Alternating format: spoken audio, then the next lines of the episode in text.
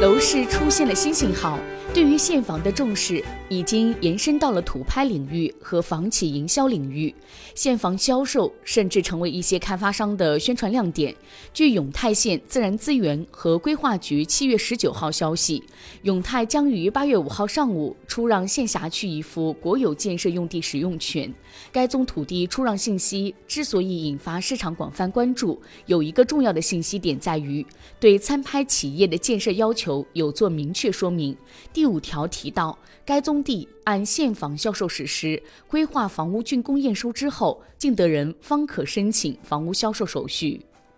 好的，以上内容由万德基金制作播出，感谢收听，我是小颖，我们下一课再见。